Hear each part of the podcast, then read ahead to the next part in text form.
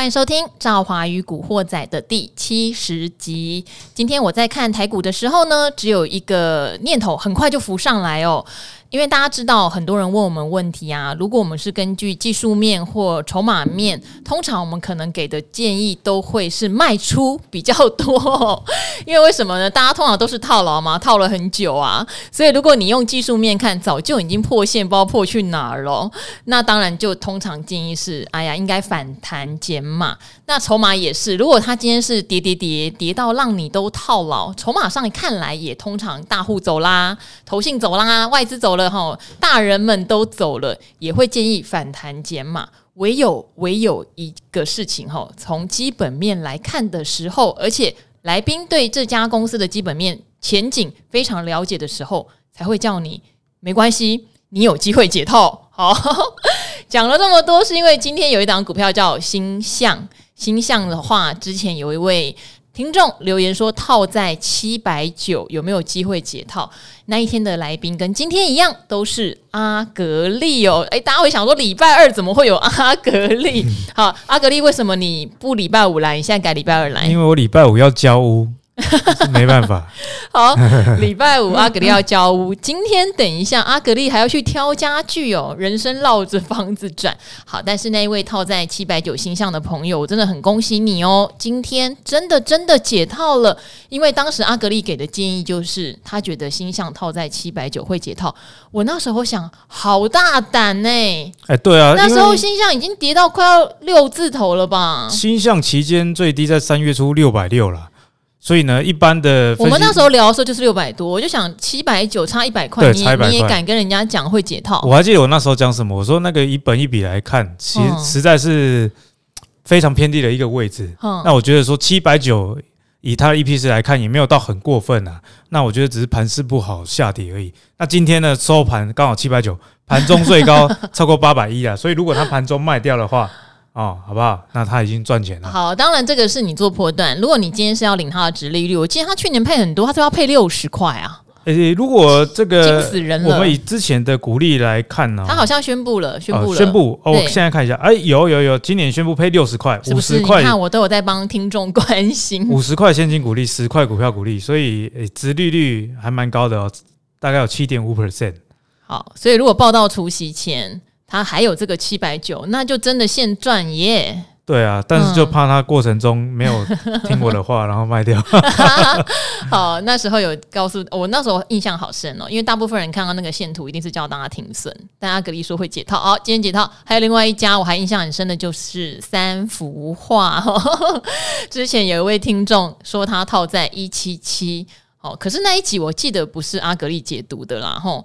那当然一样啊。如果你用技术线图那些的，你会觉得哇，一七七你真的套很高哦，修正那么多是应该反弹减码。但是最近哇，创历史新高，今天还锁涨停板，两百零九。连喜欢放空的小哥都问我说：“哎、欸，你去问一下阿格力啊，这个有没有前景啊？”已经有点想空它了。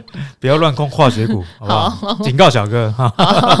好，那三幅画。涨到这样，要不要减码啦？如果我一七七那一位听众你还在的话，应该也想问同样问题。哎呀呀，好不容易赚钱了，该走了吗？如果是我的话，哦，假设我持有三幅画了，嗯，我会继续等它，看能不能更高。哎，因为我觉得有时候你看股票要不要卖，你要考虑到族群性的问题。是啊，比方说三幅画，我们之前在节目上有讲过，是台积电，哎。登短廊这样的概念股嘛，从原本没有台积电变成扣入到台积电，所以大家也可以看另外一档叫圣一嘛，一七七三。之前我们也跟大家提过，也很强啊。圣一今天收两百二十六元，对，而一去股价一去不回头。我怎么记得你跟我们讲的时候都还没有一百啊？没有，呃，最早的时候不到一百，对啊，后来讲的时候不到两百，现在又两百二十六了。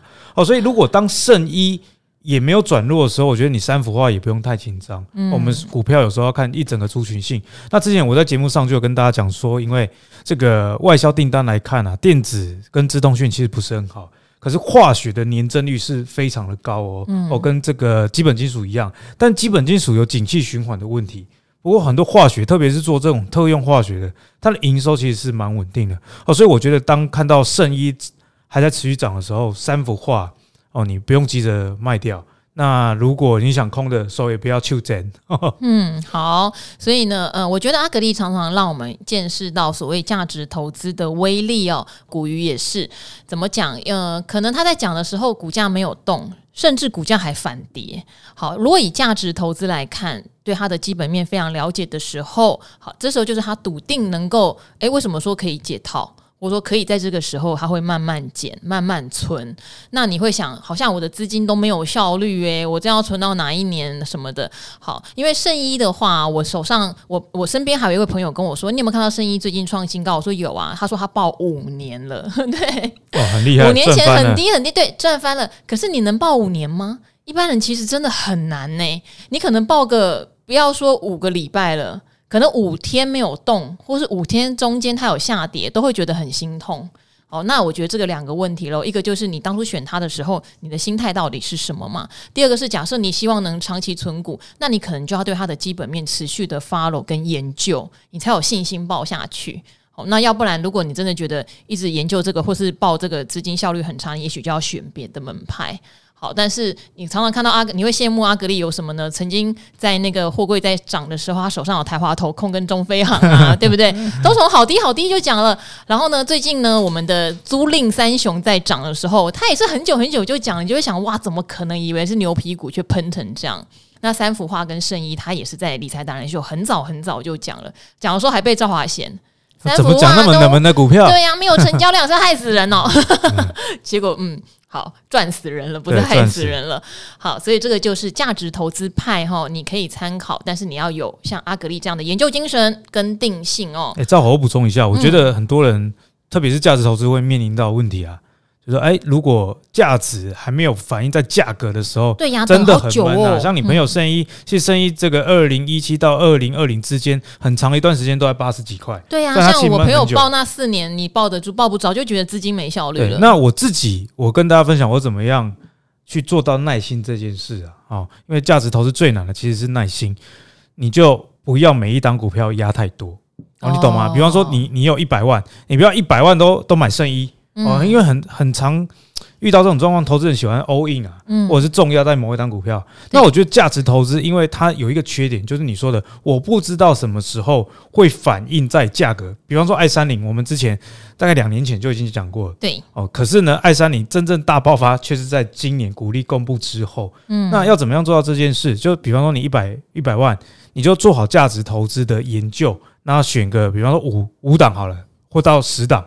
哦，根据你的部位而定啊。像我自己手上的价值股也是十几档，那你就会可以等到它轮流发动嘛。哦，那你如果只有单纯拥有几档啊，他们没动的时候，当整个大盘在涨，你就会去羡慕人家。好，所以我觉得，呃，平均去分配好的股票是一个不错的方式。好，但是我这边也要帮投资朋友问阿格力喽，因为我也觉得说价值投资就是要等嘛。那我也会说建议你分两份资金，一份资金你爱做波动的，你就去那边短进短出；一份你存股的，你尽量不要去看它。巴特巴特，我们在市场上每天听那么多的消息，听理财达人秀，听赵华与古惑仔，价值投资也会有新标的啊。那我原本都还没涨。我现在钱又不够买新标的，我该怎么办？哎、欸，我觉得这个可以看你的投资目的是什么、欸。比方说，你看新标的好像比较可口，但你要想说你要的是什么？比方说，有些旧旧包旧旧的标的为什么比较不会动？因为它是属于那种股利很稳定的，那业绩大爆发不易的。哦，那你如果是想要追求稳定的人，你不要去羡慕人家说，哎、欸，今年有什么转机？因为转机往往是呃，可能今年有，明年有。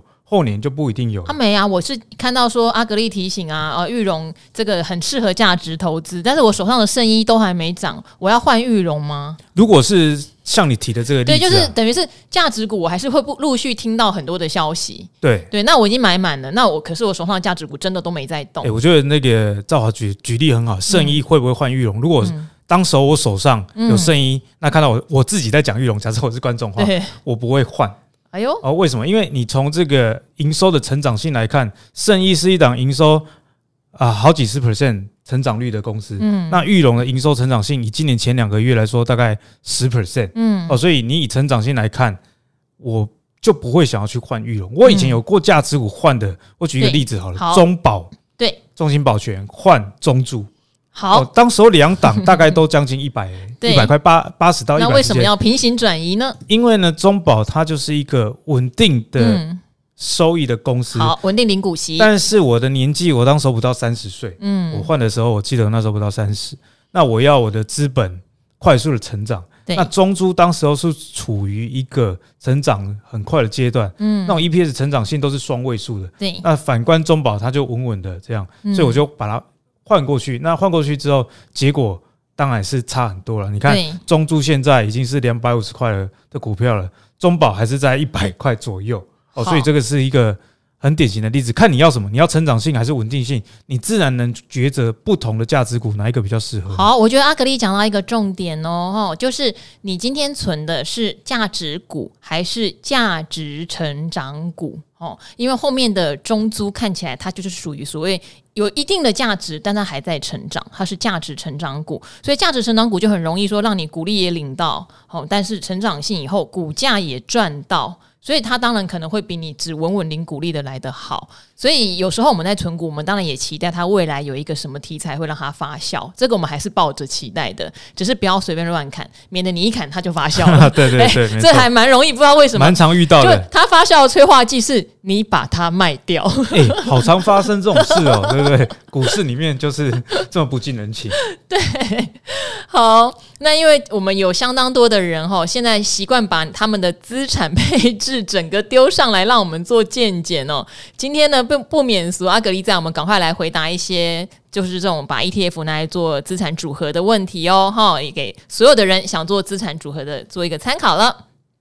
好，存股问题，这个是股市新兴新手。好，请问美丽幽默的主持人跟各位达人们，本人今年三十九岁，才刚入股市，有房贷。给父母的费用、小孩的补习费，哈，每个月只能定期定额五千块的零零八七八，好像是国泰的永续高股息吧，对不对？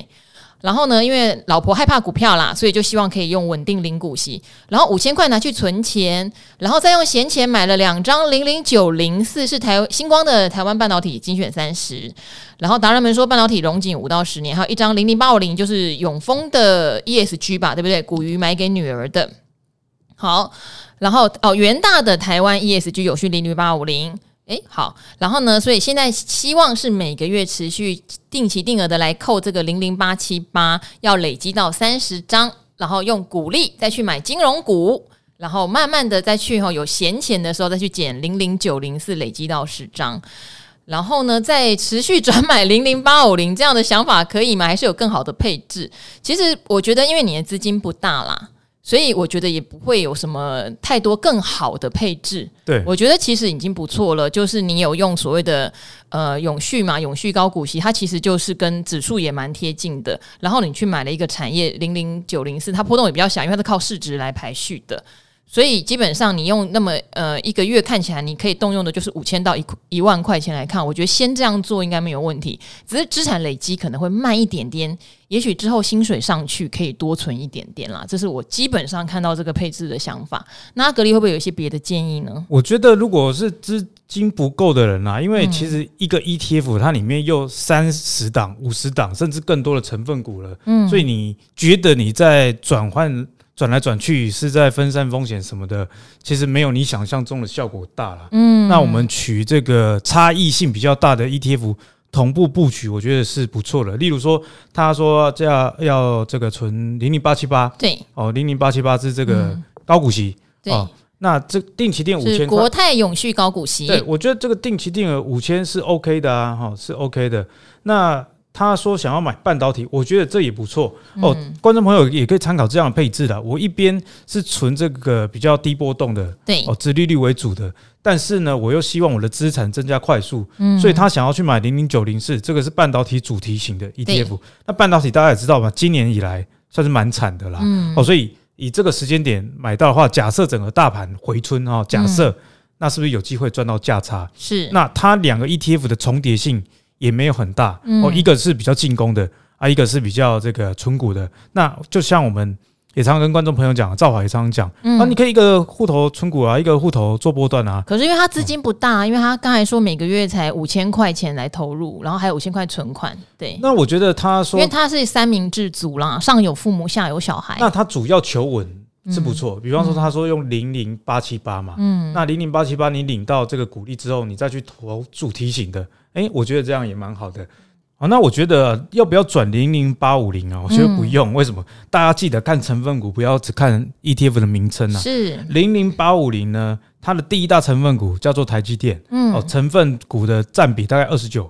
那零零九零是这个主题型的星光的半导体 ETF，第一大持股也是台积电，百分之三十。是啊，这样你是不是就有点重复了？所以我觉得维持原本的配置其实就很好了。而且说真的啊，如果你零零九零是跌到很惨的话，台股其他的 ETF 也不会好到哪里去，代表说大盘真的很差、嗯、哦，所以我觉得它原本的配置，哎，零零八七八领息的，那这个配置上，零零八七八第一大成分股也不是台积电啊，零零八七八第一大成分股啊是联强啊，这是兆华的爱股，我的爱股的存股哦，那里面又有兆丰金、永丰金、台泥等等哦，所以其实你选的两个 ETF 已经是涵盖了很广的产业的面向。哦，对，所以就不用。想要换来换去，就照着自己的纪律累积部位，我觉得这是比较好的方式。好，因为你现在的状态是三明治足，你可以挤出来的钱可能就这么多，所以确实单纯一点哈。先达到你第一阶段的目标嘛。你说累积三十张的零零八七八，累积十张的零零九零四，你先把这个目标做到。然后搞不好那时候你的收入，或是你小孩子长大了，或是你父母有其他的被动收入，也许你整个经济环境条件不一样了，房贷还完了，种种，那时候你可能可以再做一些别的配置喽，哈。现在先这样子来做做看，没有什么大问题。好，那因为这一位呢留言非常的长，他留在 YouTube 的时候，在我理财达人秀的频道，其实有六七个很热心、很热心的观众已经去帮他回复了一大篇哦。可是我知道这位胡大夫，你好像非常。坚持希望我看到你的留言，那也趁着阿格力在，我觉得你的留言给我们一个探讨所谓投资个性的问题啦，所以我们可能就不见得会就你的标的来探讨，但是我们可以就大家的投资行为跟个性来探讨一下哈。你居然叫自己叫做临老入花丛的股市老白哦？你说呢？你的股龄三十五年中间缺席了二十八年，三年前政府打房时才退出房市进入股市。可是观察太久了，动作太慢了，所以台积电哦，二三三零从六七九下来买第一张六百多。好，你的问题是哦，如果你心理素质够强，是不是可以就买指数型？股票 ETF 不用再配置债券了。好，你的个人不动产八千多万，股票资产两千万，但是呢，你有房屋贷款六千万，这个可以跟阿格力 PK。没有，没有那么多，好不好？好，每个月现金流入哈二十五万是不含股票的配息的。好，那这边我就不帮你赘述了，因为你就是买了一些台积电哈，然后呢，股票含台积电大概有一千万呐。五百万放在主被动的 ETF，那五百万就是你有一些自选的绩优股，持股比例有点高，八十五趴，现金剩大概三四百万，这样理财没有盲点？好，然后呢，再来话，因为很多人回你嘛，为什么呢？因为很多人有点担心的是，你都已经呃有一点点好年纪了，当然，因为现在我们平均寿命都很长，不能说是老。但是也是一个好像已经退休族的年龄了，还需要重压在股票型的资产上吗？很多人都是给你这样的建议，所以你就回我了哈，你就说为什么现金流二十五万还想做股票哦？因为我还是有六千万的贷款嘛，而且思想决定个性，个性决定行为，行为决定命运。想要在这个六十岁退休的年纪进来股市呢，是想找稳定现金流、降低负债、无忧无虑的退休。好，那当然后面你就讲你活得很精彩了，很多事情你其实自己都有定见，你只是找人帮你做 double check。好，我看完那么长的留言，其实我就有跟阿格丽分享说，其实你整篇留言叫做个性决定命运，这真的完全没有错。其实他自己 都已经想好了，你都想好了，对，你已经自问自答完了，对。所以我们可能不太能给你更多的建议了。就是你觉得这样子做，你晚上很放心，然后你也觉得这样股票投资，呃，对你的被动收入，你算起来是你足够要的。其实我觉得那就这样做，嗯、因为即使我们跟你说，可能这样中央股票型会有点高哦，其实被动资产多放一点债券也是可以有不错的被动现金流。我的现金流已经有二十五万，或者是说我没有想要做股债配置，对，因为你你这样子我们就。会知道说，那就是顺着你的意思做。因为人要改变个性齁，只有两个可能，一个就是你遇到很大的挫折，你觉得原来的路真的走不通，对，你才有可能改变个性。第二个当然就是你真的找到一个可以说服你、影响你、改变你的人，好，那这个人可能是你的伴侣、你的朋友，有可能是你自己。就是有一天你突然顿悟了，觉得你想要做这样的改变。大概我遇过我身边能够彻底改变个性，只有这两件事情可以做到。就像我对我老婆的态度是。我之前失恋过，然后就变了一个人欸。所以，哎、欸，我也遇过说有很专情的男生，哦，然后苦恋啦，然后结果女生出轨以后就把他抛弃，他就变成一个花花公子。通常是遇到一些大事的，不然人个性差不多。或是反过来啦，就是有的人呢，他一辈子花花公子，就有一天他放了真爱，结果那女的一脚把他踹开，还知道原来辜负被辜负是这么痛。所以这时候你才会改变个性。那我，所以我自己这边的建议是，这位胡大夫，你就先照你的方式做做看嘛。如果说实话一帆风顺，收进来的股息也都很 OK，甚至你是个选股达人，你选到的股票价差还赚到就是很多哈，很开心，然后让你把房贷很快还完。我觉得这也就是你的人生呢。对啊，对，我觉得这也就是你的人生，其实已经规划好了，因为你有办法有这么高的房地产的资产。跟两千万股票的资产，其实说不会理财，可是因为房贷有六千万啦，啊，它主要卡在这个东西上。资产它房子八千万，那扣掉房贷六千万，哎，也还是有两千万的不动产的资产。所以他说不用买股跟债的平衡，我觉得这部分我算认同了。嗯，因为它稳定型的资产扣就是资产扣掉房贷之后，也大概就两千万嘛，所以跟股票的部位已经是五五配置了。那至于说比较大的问题是它。这位先生已经知道自己要怎么做了，嗯，哦，那又希望大家来看，哎，我这样做有没有什么问题？嗯，那大家给他建议的时候，他就会说，哎，可是我现金流 OK 啊，所以风险我可以承担，哦，所以其实。他自己都有答案的，都有答案了啦哈。那我我赵华是不希望你受到挫折，不要因为挫折改变，还是希望你顺利。好，那就先这样做做看喽。那这边还有一位听众有问到如红哦，那如红其实在上次阿格丽来的时候，我们有解答另外一位听众的来言留留言哦，所以我常常讲说，大家的问题常常有共通性哦，所以我们其实之前也许已经回答过别人了，刚好也回答到你的问题，所以对如红有问题的朋友们，可以先去听听看，不久。之前哈阿格丽有来解答，在我们的目录里面都有。现在赵华已经改良了，赵华直接在主标上把今天提到的商品或是那个股民全部都写上去哦，希望更方便大家来收听。自己的问题有没有被回答到？好，问如红的朋友先去听听看。那当然，上次我们解答如红的朋友也给我们一个很温暖的留言回馈。那赵华就拿它来当做今天的一个最后留言的 ending，好不好？这个就是凡妮莎爱投资哦，很谢谢你，真的常常在这个频道留下很怎么讲，又亲切又温暖，又让我们觉得是满满回馈的留言哦。你说，呃，散户明灯，人美心善的赵华女神好。超感谢赵华女神跟阿格力男神回答纺织双雄是否换股操作，大家有兴趣真的也可以听一下上次他的问题，因为他问的纺织双雄确实就是如红跟巨阳，我们猜对了，好，我们猜对了，长辈买入的价格确实很低，馈赠股票的主因希望下一代的生活过得轻松一些，很真心感谢长辈的爱，好。真的好幸福哦！我和阿格丽都是超级羡慕哦，很感动。女神男神解析双雄前提醒问长辈该如何操作，免得辜负长辈的心意，让我感受到满满的人情味。好，那长辈其实呢，就是希望他们自己操作啦。然后呢，呃，利用所以老公呢的堂哥，他其实会低买高卖，获利不少。这件事情就影响到你跟你老公了，对不对？所以因为双雄最近的状况不太理想哦，考虑换股操作。好，我觉得刚好哦。刚好你的答案也让另外一位来问零零五零的人可以参考哦，所以大家都在彼此问问题中彼此给答案哦。因为你考量成衣业哦，上次阿格力提到原物料上涨，需求端库存的压力，所以现在呢，你反弹调节三成，改买零零五零。好，这边大家听好了，如果您手上有零零五零，想要问赵华的，呃，是不是要金字塔型的加码？是不是要越跌加码越多？其实我觉得不用太复杂哦。赵华自己本人，我必须说我自己本人完全也是用施生辉大哥哦，施大哥你好，我都没有找你来，都让你去别人那里哦。